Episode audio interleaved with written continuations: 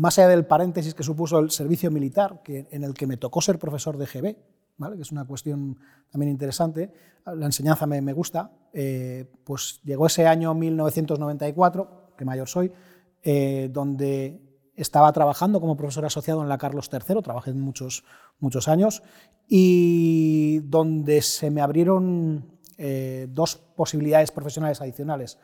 Una era un trabajo de consultor en una de las, de las grandes, en, Cooper's Library por aquel entonces, y la otra era eh, trabajar en bolsa, que, bueno, mi mayor conocimiento de bolsa venía de, la película Wall Street, la de Gordon Gekko, la, antigua, de, aquello de a Herradura Azul le gusta hacer Osanacot, que tú recordarás bien, ¿no?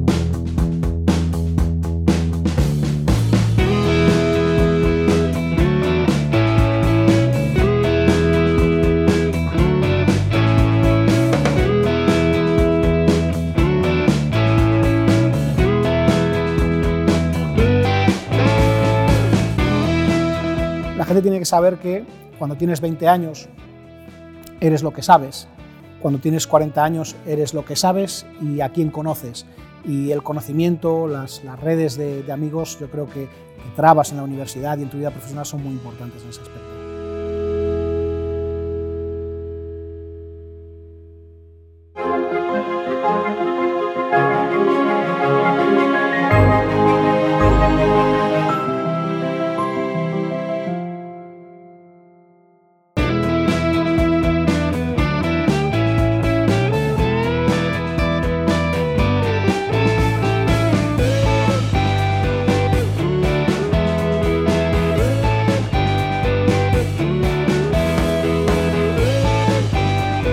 Bienvenidos a All in the Game, una serie de podcasts que nos acercan a los profesionales que lideran la industria de gestión de activos en nuestro país.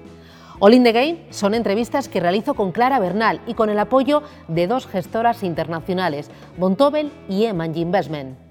Nuestro invitado de hoy es Juan Luis García Alejo, director general de Ambank Wealth Management. Juan Luis es licenciado en Ciencias Económicas y Empresariales por CUNEF, con especialización en finanzas. Nos dicen que ya por entonces era un crack, alumno de 10. Muchos aprobaron gracias a sus apuntes, impecables. Nada engreído y divirtiéndose como el que más en aquella época. Un pajarito nos ha dicho que entonces le gustaba mucho ir a conciertos y entre sus grupos, Los Planetas. Qué tiempos aquellos. García Alejo pasó a formar parte de Ambank en el año 2015, cuando esta entidad adquirió el área de banca minorista de Banco Inversis. Antes pasó por Eurosafei. En Ambank ha hecho de todo, tanto en el ámbito comercial como en el de la gestión desarrollo del negocio de asesoramiento independiente y multicustodia, gestión discrecional de carteras, análisis, selección de fondos, desarrollo de la banca privada, vehículos de renta fija, de bolsa y líquidos también. Pasó por la división de Andorra, unos cuantos años estuvo allí como director de negocio. Desde 2020 es director general de Ambank Wealth Management, reportando al CEO de Ambank, un banco con más de 30.000 millones de euros en activos bajo gestión en 11 países. Nos cuentan que en el trabajo es exigente, ordenado y eficaz. Servicio y rentabilidad son sus lemas y también los de su equipo. Como gestor sabe lo que es ganar y también lo que es perder. Es de los jefes que brilla y deja brillar. Es un gran comunicador y tiene una pasión, la formación. Casado con una canaria fantástica, se conoce las islas como la palma de su mano. Tiene tres hijos, dos adolescentes y le encanta la bici. Juan Luis García Alejo, ¿qué tal? ¿Cómo vas? Muy bien, nos vamos ya. ha, estado fenomenal, ¿no? Pero, pero muy bien, muy bien, encantado. Me has, me has evocado una cantidad de recuerdos tremendos en, este, en esta pequeña introducción. ¿Por tus conciertos y ir a ver los planetas? Sí, además me imagino quién, quién te ha podido dar esa información. El, eh, es uno de mis mentores musicales. Es, es, una persona, yo no soy melómano, pero me encanta la música y me encanta acompañarme de gente que me introduce en ese, en ese mundillo. De la mano de él aprendí a valorar Radio 3, aprendí a valorar la música independiente española y recuerdo un concierto en la sala El Sol viendo a los planetas. Durante, durante muchos tiempos incluso hemos ido juntos a, a conciertos, Benicassim, hemos dormido en el coche, tiendas de campaña, bueno, hemos hecho todo lo que hay que hacer en la vida y que le recomiendo a todo el mundo que lo haga, por supuesto. Bueno, es una persona muy conocida en el sector. ¿Di el nombre, por favor? Don Juan Briz Matesanz. ¿Y os ibais los dos de concierto con melenas o sin melenas? Bueno, yo tenía, tenía algo más de pelo, era negro, eh, Juan también tenía un poco más de pelo y, lo hemos perdido. Este, esto de lo financiero exige mucho, ¿no? pero sí que nos divertía mucho y, y Juan era un auténtico polo, era, era magnético en cuanto a lo musical y nos incitaba a ir a muchos, a muchos sitios. Hemos estado en la Sala de la Riviera, hemos estado en Benicas, hemos estado en Granada, hemos ido a mil sitios y a ver esa música que es un poco fuera de circuito, si me permites, que no es la que escuchas tradicionalmente en las emisoras más comerciales, pero que en el fondo forma parte de todo ese elenco de grandes grupos que ahora están eclosionando, además a una velocidad tremenda, muchos estilos. Pues por aquel entonces eh, a mí me tocó aprender de Juan y la verdad es que fue una auténtica, una auténtica gozada.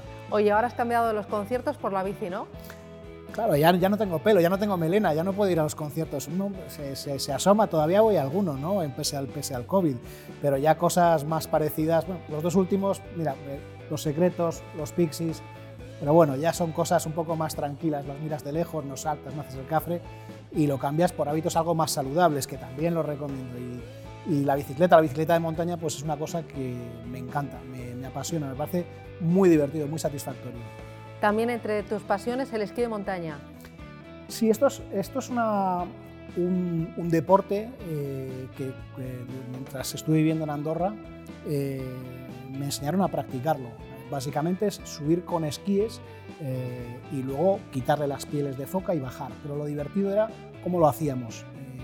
aquí lo importante era pues, que acababa la jornada de trabajo muy dura y teníamos las pistas a 10 minutos cargabas tu equipación, subías arriba a pie de pistas, de noche te ponías un frontal y subías. Y esa hora de subida, que es de mucho esfuerzo, eh, merecía la pena cuando llegabas arriba, cuando bajabas y cuando luego te tomabas evidentemente una cerveza para, para relajarte. es un deporte fantástico. Bueno, luego hablamos de tu etapa en Andorra, pero antes, para ir un poco en orden, tú eh, querías estudiar finanzas o tenías otra vocación que también me cuentan, empezaba por la F. ¿La física te gusta mucho?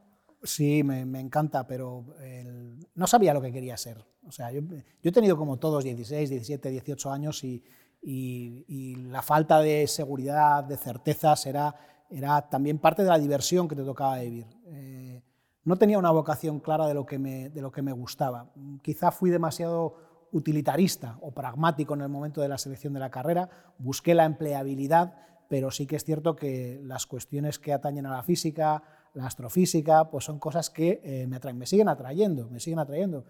Ahora, eh, de estas suscripciones de YouTube que yo tengo, eh, la de Javier García, un profesor de la Universidad Autónoma de Barcelona, es un tipo que se dedica a la física en sentido divulgativo.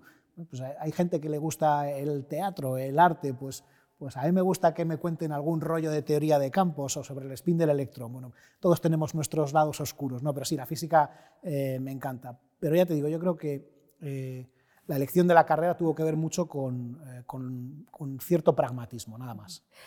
estudias en CUNEF, ¿cómo recuerdas la, la, formación en CUNEF? ¿Cómo eran los profesores, tus compañeros, las asignaturas? Ahora que no nos oye nadie, los había buenos, muy buenos, excelentes, y alguno que era un poco más petardo o que nos gustaba menos. ¿no? Eh, pero recuerdo eh, aquella época con muchísimo cariño, eh, con muchísimo cariño. Era una enseñanza relativamente cercana, pues te encontrabas profesores que tenían más ese corte o esa etiqueta de catedrático de toda la vida, mucho más serios, mucho más mayores, eh, hablando a todos de usted, y otros mucho más cercanos que no eran como el profesorado probablemente actual, eh, pero, pero muy cercanos, muy interesante. Y lo recuerdo como una época de formación pues, eh, muy intensa, pero sobre todo de conocimiento de personas, de, amigos. Muchos de los amigos que, que tengo pues, vienen de esta época y es algo que creo que todo el mundo debe de, hacer. Es, la gente tiene que saber que cuando tienes 20 años eres lo que sabes, cuando tienes 40 años eres lo que sabes y a quién conoces. Y el conocimiento, las, las redes de, amigos, yo creo que, que, trabas en la universidad y en tu vida profesional son muy importantes en ese aspecto. Oye, tus apuntes eran de 10, que, los pasabas a, todo el mundo. ¿Por qué no? Sí, sí, sí, sí. Era, era es, cierto que los, eh, mucha gente pues, eh, me, los, me los pedía.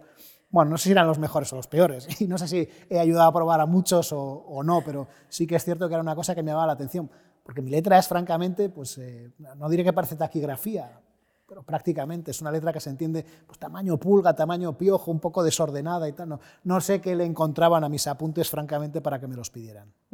Terminas la carrera y pasas a Eurosafei o antes pasas, me cuentan, por la Carlos III dando clase. Sí, eh, a ver, eh, más allá del paréntesis que supuso el servicio militar, que, en el que me tocó ser profesor de GB, ¿vale? que es una cuestión también interesante, la enseñanza me, me gusta, eh, pues llegó ese año 1994, que mayor soy, donde estaba trabajando como profesor asociado en la Carlos III, trabajé muchos, muchos años, y donde se me abrieron dos posibilidades profesionales adicionales. Una era un trabajo de consultor en una de las, grandes, en, Cooper's Lybrand por aquel entonces, y la otra era eh, trabajar en bolsa, que, bueno, mi mayor conocimiento de bolsa venía de, la película Wall Street, la de Gordon Gekko, la, antigua, o sea, de, aquello de a Herradura Azul le gusta hacer Osanacot, que tú recordarás bien, ¿no? Es, este era mi único conocimiento de la bolsa, sin embargo, a raíz de, un compañero que me... Eh, me atrajo mucho lo que me planteaba, pues decidí el salto a un mundo que, desconocía. No, no tenía ni, la más remota idea de lo que, ni lo que significaba. ¿eh? Digo, no, no, sabía lo que era el, sistema financiero ni el mercado financiero, más allá, obviamente, de la parte relativa a lo que había aprendido. Oye, ¿y lo de la mili cómo fue? Un poco de suerte, porque en, todo, en, el servicio militar hay en, la mayoría de las bases una, una unidad de servicios eh, y tiene pues, pues, cocineros, tiene gente dedicada a sanidad, eh, tiene también profesores, porque hay mucha gente que eh, pues en el servicio militar carecía de la formación o no había acabado el, graduado escolar. Y, quien le tocaba hacer la caja de reclutas, pues eh, también estaba formándose como economista, que espero que lo haya sacado, y le pareció oportuno, pues aparte de incorporarme como profesor, pues ayudarle a él también a, sacar, cosa que no hice desafortunadamente, pero sí que pues recuerdo aquello con, con mucho cariño, de ayudar a la gente gente, claro, con 18, 20, 22 años, pues que tenían ya sus profesiones, sus, trabajos y echarles una mano pues para, para, sacarse el grado escolar. Muy interesante, muy interesante. Eh, entras en Eurosafei, ¿cómo son aquellos años? ¿Cómo lo vives? ¿Cómo era entonces la bolsa, la gestión de activos? Bueno, pues eh, eh, a ver, ¿alguien se acuerda cómo era el mundo sin Internet? ¿Alguien se acuerda de cómo era el mundo sin teléfonos móviles? fue muy chulo, fue chulísimo yo recuerdo que como, como analista, eh, pues el, ordenador que teníamos, el primer modelo que hice fue el de, creo que recordar que el de Europistas o Acesa. Ninguna de las dos compañías hoy existen ya como tales, están integradas en otros, grupos o han desaparecido. Y, y el modelo, eh, cada vez que le dabas al F9, de actualizar, pues se tiraba pensando tres minutos. Entonces, eh, claro, esto es, esto es, impensable. Este era el tipo de, de, mundo en el que estábamos. Era un mundo todavía, evidentemente, no digital, un mundo no integrado en Internet, un mundo en el que todo era más, eh, más puro, más puro en el sentido eh, de más sencillo, quizá, ¿vale? Pero en todo caso, pues con los mismos principios que ahora. Se trataba de identificar oportunidades evaluando los estados financieros de las compañías y cómo cotizaban en los, en los mercados. Y a partir de ahí tratar de tomar eh, decisiones. Pero lo recuerdo con mucho cariño también por los compañeros, por, por, por, la cantidad de horas que echábamos, por lo divertido, muy divertido.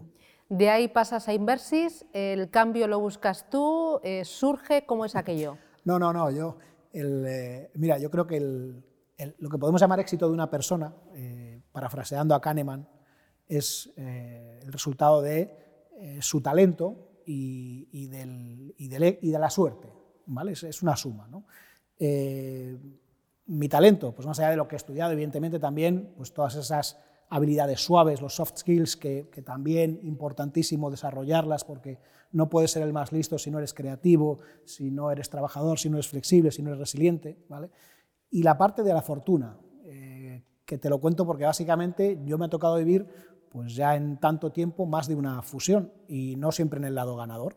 Y cuando vas del lado perdedor, pues vas al manual de fusiones y adquisiciones, la página 3, y todo el mundo sabe lo que dice. Entonces, Suerte, pues suerte he tenido de que mis compradores, quienes han comprado el negocio en el que yo estaba, han considerado que, pues más allá de poder ser redundante o no y decirme gracias eh, por sus servicios, pues decidieron contar conmigo, incluso algunos atrevieron a darme proyectos y mira, pues eh, esa suerte también es, eh, también es importante. Claro, porque Inversis se hace con Eurosafe y luego Ambank compra parte de Inversis, ¿no? Exactamente, es un proceso pues que es, bueno, ya sabéis todos que el proceso de concentración de entidades financieras es algo que probablemente vamos a seguir viendo a lo largo de los, de los próximos años, pero ahí está claro que no, no juega tanto quizá tus capacidades personales como la capacidad de aportar algo a la, entidad fusionada.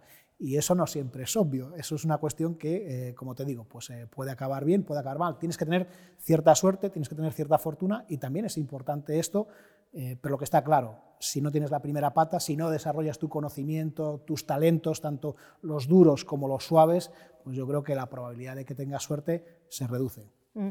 ¿Cómo es tu trayectoria dentro del grupo Ambank? Eh, cuéntame eh, qué, puestos has ido eh, y qué funciones has ido desempeñando, con qué equipo, cómo pues has ido evolucionando. Han sido puestos bien diferentes en, varias etapas, puestos que me han permitido, bueno, primero que mis, que mis responsables, mis jefes, atendieran alguna petición, porque en algún momento yo me acerqué a ellos y digo, oye, me gustaría hacer algo distinto. Y fíjate, ¿qué quieres hacer? Esta, digo, ostras, pues no me esperaba, no esperaba que me dijeras esto. Pues este, este espíritu, que es algo que yo creo que es, eh, por supuesto, valiosísimo, eh, lo que me ha permitido a lo largo de estos años pues, eh, desarrollar tareas en cuestiones como pues, el, análisis, del que hemos hablado antes, la mesa de distribución, los inicios de un departamento de producto que, hoy no llevo, pero que es un auténtico éxito dentro del, del banco, merced no ya a mí, sino a la gente que está hoy, eh, me ha permitido también trabajar en, lo que serían los proyectos de eh, banca de cliente más pequeño, eh, estar en los momentos en los que uno de los proyectos que hoy es crítico para la casa, pues también al principio pude estar, que es el proyecto de My Investor, estar en cuestiones vinculadas al desarrollo de negocios, pues el, el, asesoramiento, tal y como lo entiende MIFID II, y ahora en responsabilidades más cercanas, pues como responsable de, de la gestora. ¿no? Yo creo que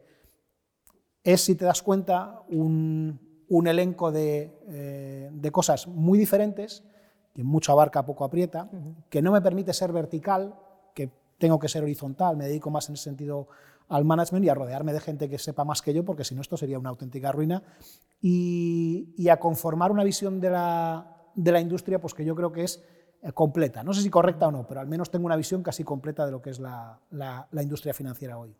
Has hablado de mi gente. Eh, ¿Cómo, es tu equipo a día de hoy? Gente de zona. Bien, son, son tipos eh, fantásticos. Muchos de ellos eh, más jóvenes, otros más experimentados. Mira, es, gente que sobre todo, muchos no los he elegido yo, son situaciones sobrevenidas y sin embargo son mimbres de un cesto que, que tienes que tejer para cubrir los objetivos de la entidad.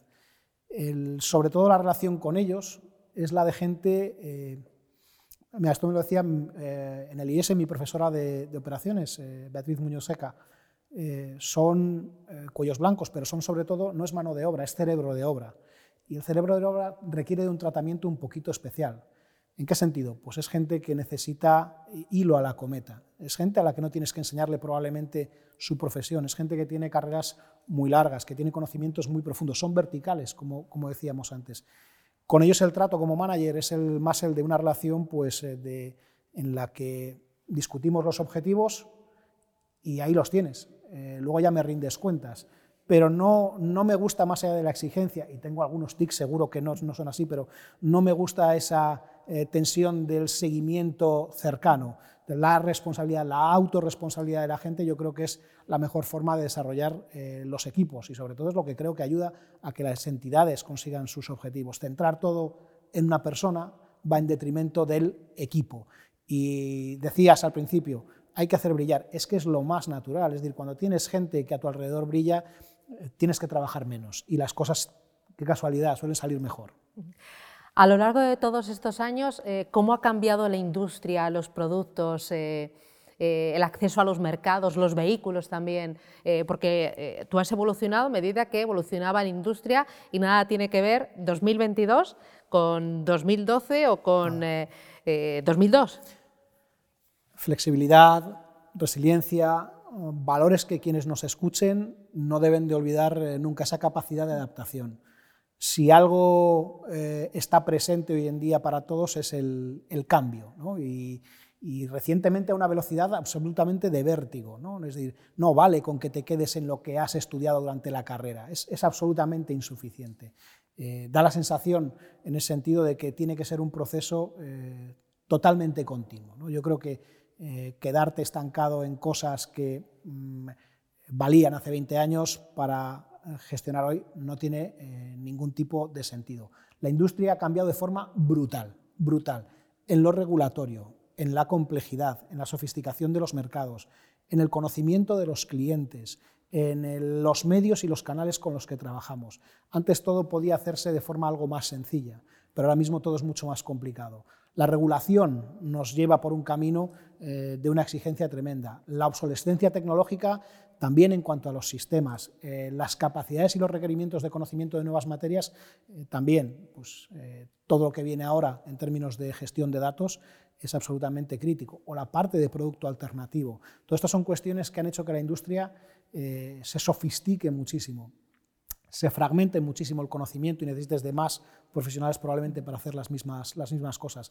Pero sobre todo eh, es una industria que no pienso que se pare aquí. Es decir, va a seguir evolucionando, va a seguir cambiando. La mejor invitación que se le puede hacer eh, a alguien cuando se aproxima a esta industria es la de eh, no te sientes en una silla, Sigue, sigue conociendo, sigue aprendiendo, sigue trabajando toda esa parte porque sea lo que te permita tener algunas ventajas competitivas que te den ese éxito que tú dices. Claro, porque ahora hay eh, unos mercados mucho más amplios, con un mayor acceso a la información, productos mucho más complejos, ¿no? Eh, hablabas ahora, por ejemplo, de los ilíquidos, ¿no? que parece que se están popularizando o vamos camino a popularizarlos en un entorno de eh, tipos de interés muy bajos que nos han acompañado durante demasiado tiempo. Sí, fíjate, yo creo que el tema de, esos alternativos que mencionas es probablemente una de las eh, fronteras que se están rompiendo en la industria a una velocidad de vértigo cuando hablamos del segmento de clientes de banca privada. Eh, con la normativa que previsiblemente está por venir, lo van a, eh, perdón por la palabra, democratizar un tanto más, pero eh, también en los ilíquidos, en los activos alternativos, en esa economía real, también existe retorno y rentabilidad. Y además existe de una forma eh, que está mucho más fragmentada que lo que serían los grandes mercados. Pero sí, los mercados se han sofisticado enormemente, enormemente y requieren de unas capacidades que hace 20 años simplemente no existían, eran minoritarias o no se utilizaban de la misma manera, seguro. ¿Qué piensas del debate gestión pasiva, gestión activa? Ah, muy interesante como Madrid-Barça pues da para mucho, pero eh, lo que hay que entender es para qué vale cada una. Para mí las dos son absolutamente necesarias y complementarias. La gestión pasiva como forma de beta barata, como forma para completar tus carteras sin asumir unos costes excesivos que te den exposición a determinado tipo de activos, es absolutamente necesaria. No solo es necesaria, sino que pienso que con carácter global va a seguir creciendo de forma eh, constante y continua. Y entonces la gestión activa sobre la gestión activa, yo creo que es importante hacer algún tipo de, eh, mención.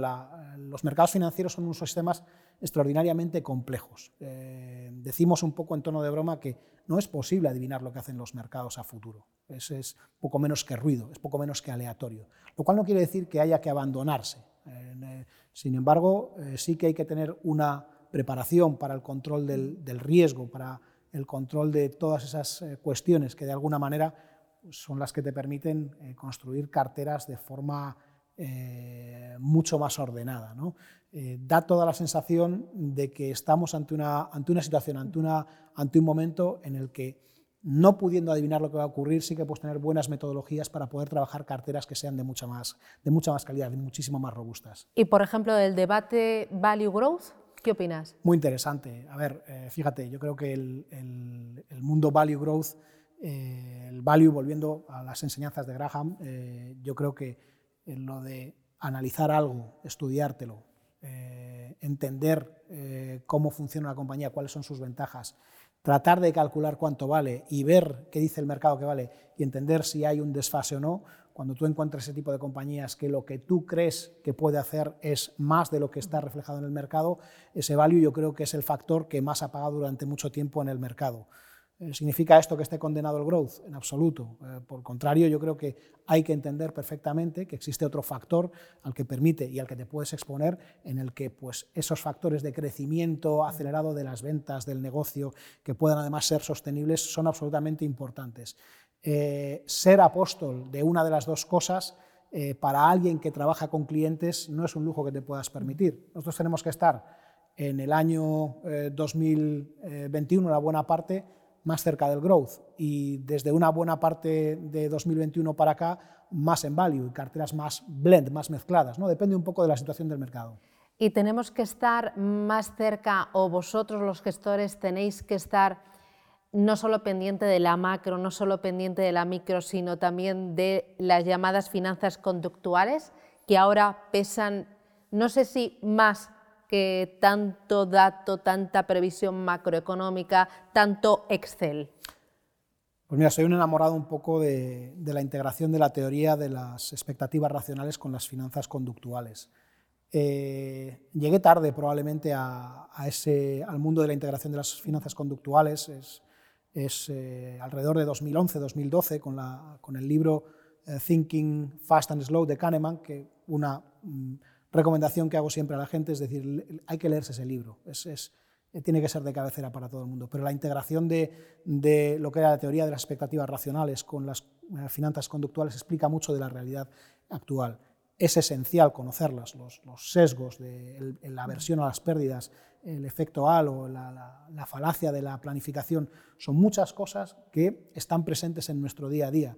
Hay muchos libros sobre esto, Dan Ariely, Sustein, unos más eh, eh, técnicos, más teóricos, otros más divulgativos, pero hay que acercarse a esta parte de las finanzas. ¿Cuándo hay que comprar? Que son pequeños aforismos que todos recordamos. Cuando las cosas van mal. No, no, no hagas caso a, tu, a, tu, cerebro en ese punto. Eh, las cosas están mal, las cosas están baratas. ¿Cuándo vienen los riesgos? Cuando te confías en exceso y crees que todo está bien y entonces vienen las grandes caídas pues hay que, hay que aplicar toda esa teoría del, conocimiento, de la psicología también a las respuestas que dan los mercados. Los mercados los forman personas que toman decisiones y cometen errores y tienen todos estos sesgos y entenderlos es absolutamente importante. En todos estos años eh, has vivido, hemos vivido muchos momentos complicados y muchas crisis. 2008, eh, que luego se prolongó aquí en España, con 2012, pero estoy pensando también eh, el 11S, el 11M, la crisis del petróleo, ahora el COVID, las .com, Fukushima también. ¿Qué recuerdas? ¿Algún momento que dijeras, eh, eh, esto se hunde, nos vamos al carajo? Todos los momentos en los que me he equivocado. Los, recuerdas y los revives una y otra vez para decir, ¿qué podía haber hecho mejor? ¿no? Eh, pero detrás de, detrás de todo aquello también hay muchos aciertos y mucho aprendizaje. alguno que es, que es muy sencillo y que casi se deriva de, de lo que tú has venido haciendo. Es decir, las crisis en finanzas son parte de la realidad de los mercados financieros no son algo ajeno, no son algo que ocurre cada mucho tiempo. No todas son igual de graves. No es lo mismo el COVID o la gran crisis financiera que el, que el efecto tequila del 94 o que la crisis de Rusia del 97. No tienen nada que ver. O las burbujas, ¿no? La burbuja o la burbuja.com. Eh, eh, todas ellas lo que son es, se repiten de forma sistemática. O la burbuja inmobiliaria también estoy pensando, ¿no? Todas. Eh. Has visto, bueno, me recuerdas ahora hace poco que hacíamos un balance de los 30 años del IBEX 35, Martín Safadesa, lo que llegó a ser, ¿eh? Bueno, bueno, sí, sí. No, no, es que... Eh, pero ¿sabes la enseñanza que te deja? Eh, la enseñanza que te deja, de momento, porque no hay nada escrito, es que las crisis se recupera uno de ellas. Y es importante entender esto. El mundo va a ser un minuto o va a estar un minuto en manos de los pesimistas. El resto del tiempo, el resto del tiempo va a estar en manos de los, optimistas, de los que se atrevan, de los que eh, tomen decisiones. El, mundo eh, acaba por solucionarse. El mundo, eh, de alguna manera, toma decisiones para sobreponerse a cada una de las situaciones. Lo vemos con el, con el tema del COVID tan, tan cercano. ¿no? ¿Qué, hubiera dicho alguien el, el 23 de marzo del, año 2020? ¿Y qué se puede decir hoy? Eh, nos ha ayudado a seguir evolucionando. Esto es, esto es cambio, esto es evolución y, yo creo que en ese sentido las crisis eh, no nos deben de asustar, debemos de estar prevenidos, debemos de diseñar estrategias para que los clientes no las sufran, pero eh, los banqueros en el, banco te explican muchas veces que una parte de su trabajo tiene que ver mucho con sentarse con sus clientes en los días de euforia y decirle tranquilo, no, todo va a seguir siendo así. Y en los días de más nerviosismo, en los días en los que eh, te dice la cabeza hay que vender, sentarte con ellos y decirle, ahora todo está barato, ahora es cuando tienes que tener sangre fría y a lo mejor incluso subir o asumir determinado tipo de riesgos. Pero las crisis son parte de la vida que, nos toca en las finanzas. Ahora que hablas de atreverte, eh, pasas unos años en Andorra. ¿Eso lo buscas tú o te llega? ¿Y cómo fue esa aventura en Andorra? Pues de nuevo, el, banco es un banco muy abierto a este tipo de, oportunidades y eh, el que hoy es uno de los consejeros del banco pues me ofreció esta, esta posibilidad. ¿Y por qué no probarla? Pues, eh, oye, pues es un destino un poco eh, atípico, ¿no? Pues Londres o, Nueva York o Miami y tal. Pues Andorra, oiga, no, no, no, no hay que liarse. ¿Por qué? El proyecto que había detrás de aquella, de aquella oferta pues era, era muy interesante y fue, y fue francamente pues, un proyecto que Tal y como lo recibí, eh, en poco tiempo lo que tuve que hacer es otras cosas totalmente distintas. Fue, eh, fue retador absolutamente, ¿no? Y eh, acostumbrarte pues, a, a, una forma distinta de trabajar en un tipo de eh, en un eslabón de la cadena en el que no había trabajado tan directamente como era el de, el de negocio y un tiempo, pues eh, lo recuerdo pues, con muchísimo cariño, con mucho, con mucho trabajo y donde aprendí, aparte del esquí de montaña, pues también a disfrutar de, de otros deportes de, de, invierno. Y ahí cuando te ibas a Canarias eh, de vacaciones con la familia lo disfrutabas mucho más, ¿no? Ah, bueno, pues fíjate, es decir, uno, uno le queda pues prácticamente, la verdad es que Andorra está prácticamente no lejos, muy lejos de, muy lejos de Canarias, ¿no?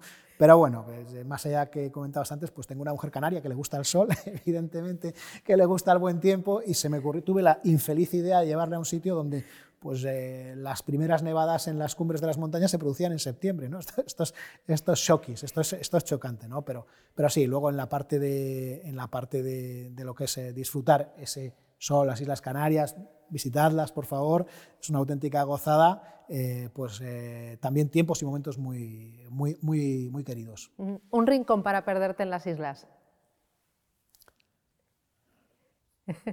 El Parque Nacional de Garajonay en La Gomera. Eh, es un bosque terciario que está en una isla que es satélite y sufre la doble insularidad respecto a Tenerife, que todavía está eh, atrapado en el tiempo. Atrapado en el tiempo desde el punto de vista de la naturaleza, si te gusta la naturaleza, y atrapado en el tiempo desde el punto de vista del, turismo, absolutamente eh, alejado de esos eh, turismos de masa o sofisticados. ¿vale? Por tanto, un, un rincón muy normal, muy normal. Tienes tres hijos y les empujas hacia las finanzas porque la mayor sí que está en esto de las finanzas mezclado con programación, matemáticas, ¿no? Cosas así. Me engaño a mí mismo, Susana. Te digo que me gusta el, mundo de las finanzas conductuales y caigo en la trampa de la planificación. Eh, los chavales tienen que ser lo que, lo que quieran ser dentro de las capacidades para las que están más preparados o más dotados. Eh, eh, yo intenté que mi hija hiciera un bachillerato técnico, dibujo, física, química, matemáticas, y me odia probablemente por esto, me odia hasta el momento en que ha entrado en una carrera que todos esos conocimientos le valen, ¿no? pero eh, la empujé probablemente hacia una carrera de naturaleza más técnica, una ingeniería, y ella, por llevarle la contraria a su padre, como es natural y como se debe de hacer, ese pensamiento crítico también hay que alimentarlo, pues eh, decidió hacer algo vinculado al mundo de esos dobles grados que hay ahora, pues ADE, más cuestiones que tengan que ver con la gestión del dato, la gestión de, de la inteligencia de negocio. El segundo eh, todavía está en bachillerato. este está, está, empezando a, decidir qué quiere ser, es muy pronto todavía. ¿no? Este, este, apunta probablemente a cuestiones que tienen que ver más con el, derecho, también ADE, pero yo creo que quizá es pronto. Yo creo que tiene que descubrirlo el, el año que viene. Tiene, tiene todavía que dar esos tropiezos, pero está en ese bachillerato social, por tanto ya sus, eh, opciones pues quedan eh, eh, encajonadas en un número pues, muy específico de, opciones. Eres muy insistente con estudia, esfuérzate, esto no es fácil. Soy un plomo, soy un plomo y, y, me lo recuerdan, y me lo recuerdan. El, el, punto es que probablemente eres más exigente de lo que, de lo que debes con, con tu gente, con tus hijos y, a lo mejor incluso más tolerante con quien no lo es. ¿no? Y, esa tarea de micromentoring o mentoring que puedes hacer como padre eh, la ejerces mejor con gente que está lejos que con gente que está cerca. ¿no? cerca. Lo de la confianza da asco, pues eh, aquí eh, sí, soy muy insistente, pero yo creo que para ellos es importante el entender que la formación y el desarrollo de las capacidades, insisto, los soft skills, es muy importante para configurar su vida y sobre todo hacer lo que ellos quieran. Esto es, esto es muy importante. ¿Alguno de ellos te ha preguntado por temas criptomonedas, criptoactivos? Porque ahora hay un auténtico boom. No sé qué piensas de, de esto. pues eh, sí, sí, sí, sí, sí preguntan, sí preguntan. Eh, Más que de fondos de inversión, ¿a que sí? Bueno, bajamos escuchándote en el coche muchos días, ¿vale? Y, conocen bien la temática, ¿no? Pero más allá de la anécdota, eh, compartía una comida el otro día con, amigos, tenemos eh, hijos que, pues el mediano, y oye, pues a mi hijo le he dado 50 eh, euros para que se abra una cuenta en Coinbase y experimente, pero no porque se lo haya dicho yo, sino porque lo ha pedido él. Las nuevas generaciones, estos nativos digitales que nos van a echar a patadas de nuestros sitios porque son súper listos, son tíos que empiezan a probar mucho antes que nosotros la mayoría de las cosas. Y en esto de las criptomonedas, pues o las plataformas o, la bolsa, si les interesa, pues eh, llaman ellos mismos a la puerta. Hoy en día tienen un acceso a la información, a los medios, a las plataformas que es brutal, es brutal. Y en ese sentido, pues te piden, te piden ayuda. Y sobre los criptoactivos, bueno, yo te diría que lo de las criptomonedas es la punta del iceberg de algo que es mucho más complejo y rico, que tiene que ver pues, con la cadena de bloques, con la tokenización, la, asociación de activos a, la cadena de bloques. Eh, yo creo que esos criptoactivos están aquí para quedarse. No soy capaz en este punto de decir eh, cuál va a ser su relevancia o su importancia, pero eh, intuyo que la cadena de bloques tiene algo de transformacional en la industria, la industria de pagos, la industria de certificación, la industria contractual, la industria de validación. Yo creo que hay muchas cosas en las que se puede hacer, pero las criptomonedas tienen ese punto un poco más eh, eh, folclórico, si me permites, ¿no? Eh, especulativo. En algunos casos, pues detrás es, fiat money, ¿no? lo de money lo quitamos, no, no es dinero, ¿no? pero están sometidas a una especulación brutal. O los NFTs, que sí que tienen un aspecto de burbuja en alguno de los, de los elementos en los que se acercan a nosotros, tremendo. Pero todo lo que tiene que ver con eh, la digitalización, los criptoactivos, yo creo que va a encontrar un hueco. No sabemos cómo, y si alguien lo sabe, pues que levante la mano, pero yo creo que no es posible verlo.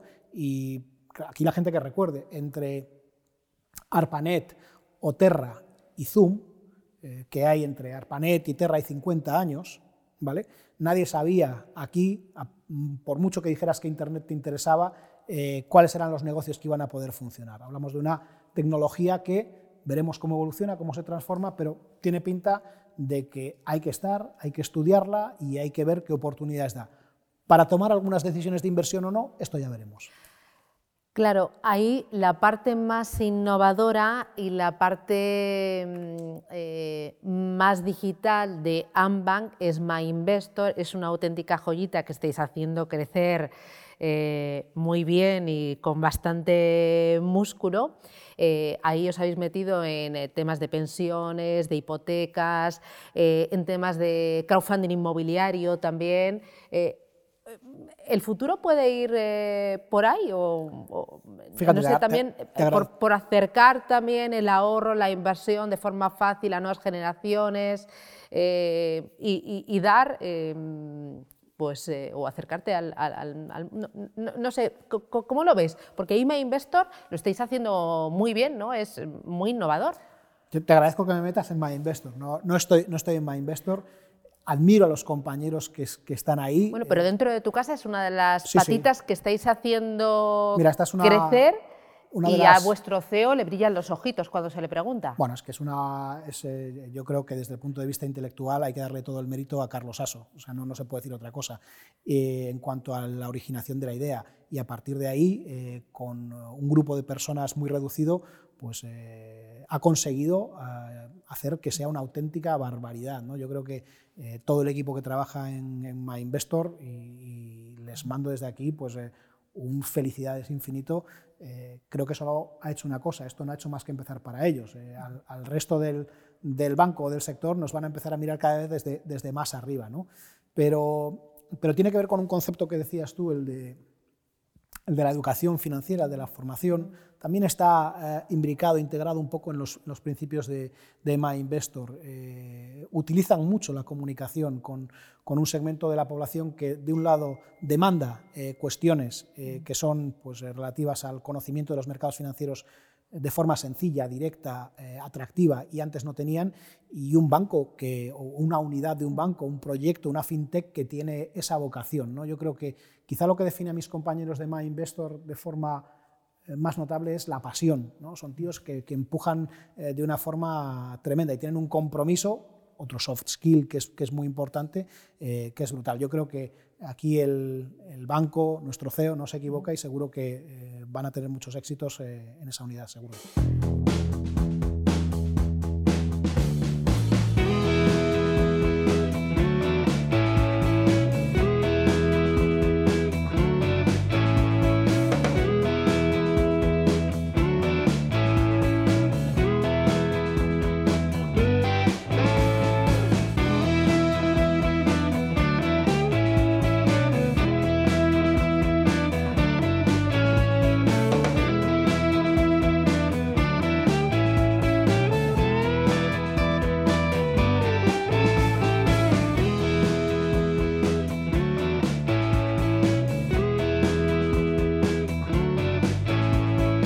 Las tres últimas preguntas con Eman Investment y con Bontobel.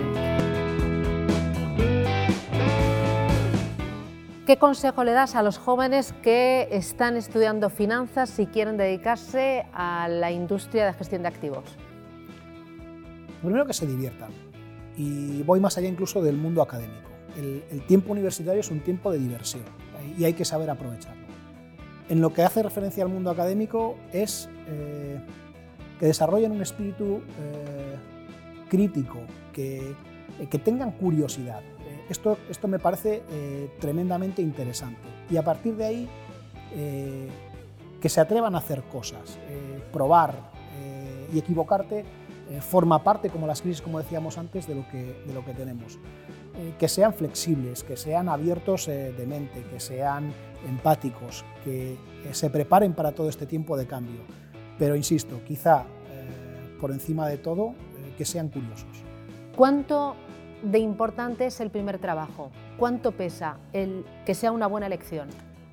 Es, es muy relevante, es muy relevante. Eh, hay que estar preparado además para entender que si no estás satisfecho con él o ves que el horizonte temporal que te dibuja en el medio plazo no es el que te interesa, hay que abandonarlo rápidamente. Hay que abandonarlo rápidamente el primer trabajo te tiene que eh, enamorar, tiene que haber un encaje entre lo que tú quieres, lo que te puede ofrecer y tus perspectivas de futuro. Como siempre, eh, igual que escoges un hotel, perdón por la simplificación tan, tan tonta, decir, eh, hay que mirar mucho antes de elegir un trabajo, no hay que coger lo primero que te llegue, tienes que saber qué quieres hacer, donde no tienes que elegir exactamente cuál va a ser tu posición en 20 años, pero sí entender cuáles son las eh, cuestiones que te gustaría hacer en 20 años y qué entidades te pueden ayudar en este tipo de, en este tipo de cuestiones. El primer trabajo resulta muy, muy relevante a la hora de eh, saber cómo vas a acabar. Una persona que te haya marcado. Mira, creo que te voy a dar una respuesta doble, un poco, un poco larga. Eh, creo en lo del micromentoring, ¿vale? Es decir, todas las personas que han pasado por mi vida eh, o muchas de ellas, eh, me han permitido aprender muchas cosas, muchísimas cosas. He aprendido de los buenos cosas buenas y de los malos las cosas que no tengo que hacer.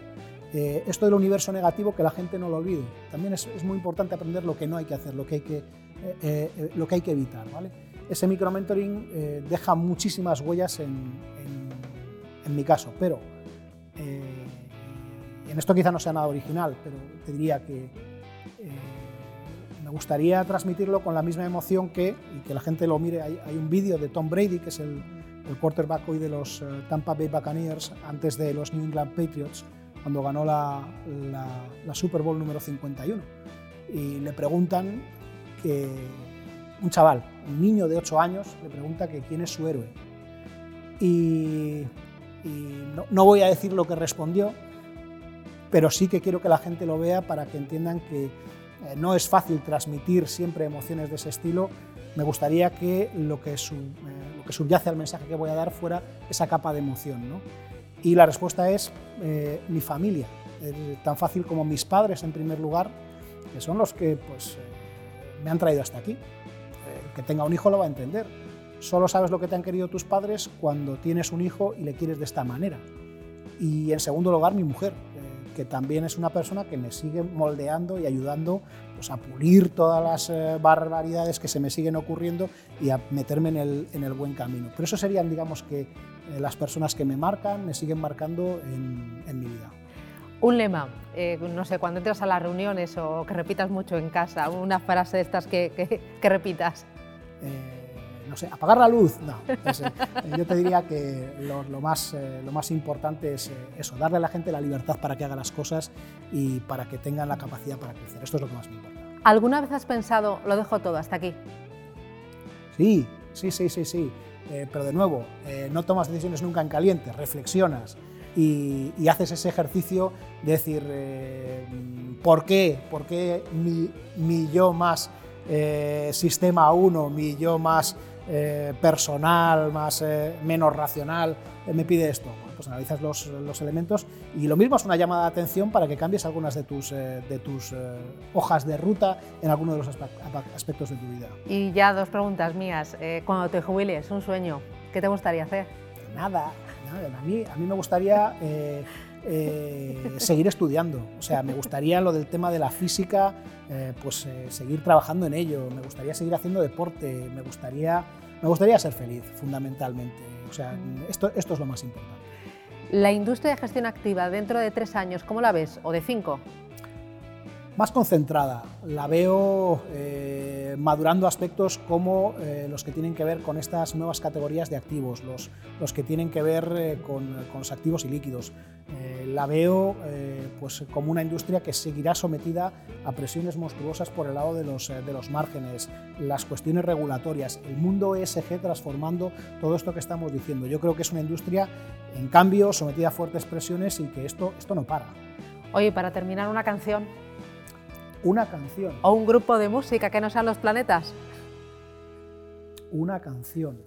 Eh, insurrección, el último de la fila.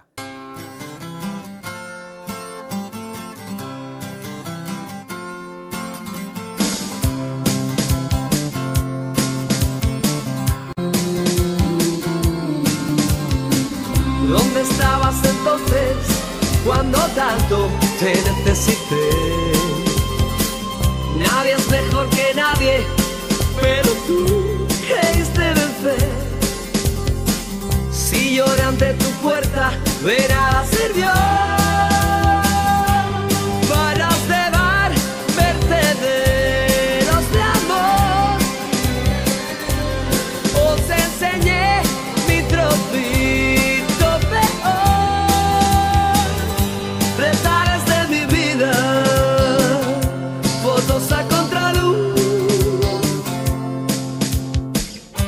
de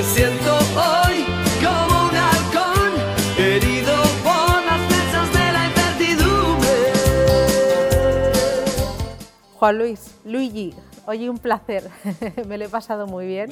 Yo también. Eh, ¿Te he conocido un poquito más? Muy divertido, muy divertido. Eres un gran comunicador, eh, aunque eso yo ya lo sabía y lo aprovecho. Muchas Muchísimas gracias. un placer y gracias por participar en, en este proyecto All in the Game. Un placer, gracias. Muchísimas gracias. Quiero intentar. Si te ha gustado, compártelo.